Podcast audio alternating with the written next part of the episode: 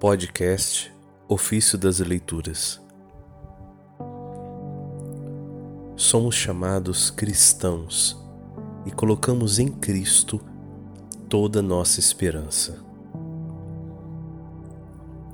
Do comentário sobre o profeta Isaías, de São Cirilo de Alexandria, Bispo. O Verbo, nascido da Virgem, sempre foi e será Rei e Senhor do universo. Mas depois que se fez homem, assumiu a condição humana. Assim, podemos crer, sem a mínima dúvida, que se tornou semelhante a nós. Por isso, quando se diz que lhe foi dado poder sobre todas as coisas, devemos entendê-lo de sua natureza humana e não de sua condição divina, pois esta já o tornava Senhor do universo.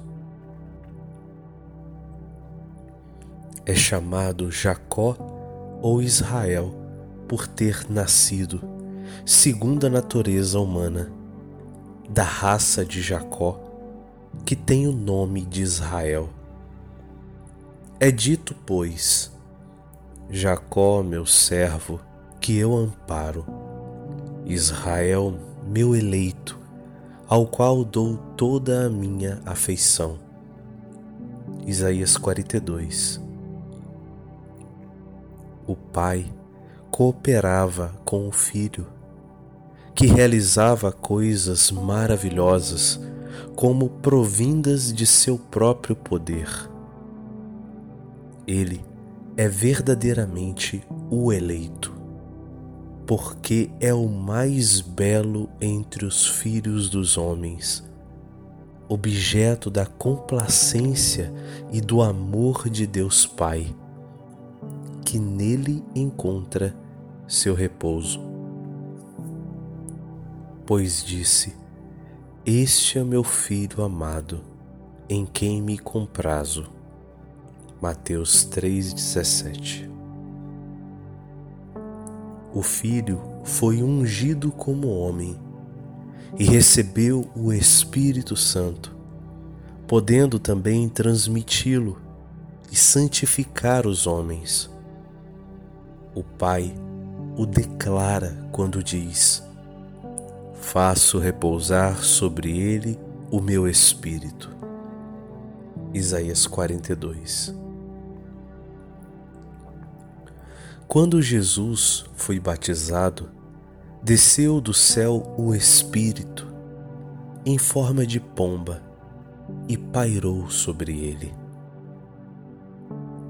Se recebeu o Espírito por ocasião do batismo, foi enquanto homem não foi santificado como Deus ao receber o Espírito, pois Ele é o santificador. Mas enquanto assumiu forma humana, em vista da redenção. Foi ungido, portanto, para que pudesse julgar os povos. Vê-se que estas palavras que o seu julgamento, vê-se por estas palavras que o seu julgamento é justo. Pois justificou os povos depois de condenar Satanás, que detinha injustamente tal poder. Isso ele mesmo nos ensina ao dizer: É agora o julgamento deste mundo Agora o príncipe deste mundo será lançado fora, e quando eu for elevado da terra, atrairei tudo a mim. João 12, de 31 a 32. Condenou, pois, aquele que invadira a terra e salvou pelo santo julgamento aqueles que tinham sido iludidos. Mas não clamará, não levantará a voz, não fará ouvir a sua voz pelas ruas. Isaías 42 O Senhor e Salvador de todos viveu com total submissão e humildade, sem alarde, mas em silêncio e quietude, a fim de não quebrar o caniço rachado, nem extinguir a mecha que ainda fumega. Isaías 42 Que vai ele fazer e o que dará aos povos? Proclamará a justiça com verdade Justiça aqui parece significar a lei, pois está escrito a respeito de Deus, o Senhor de Israel e do mundo.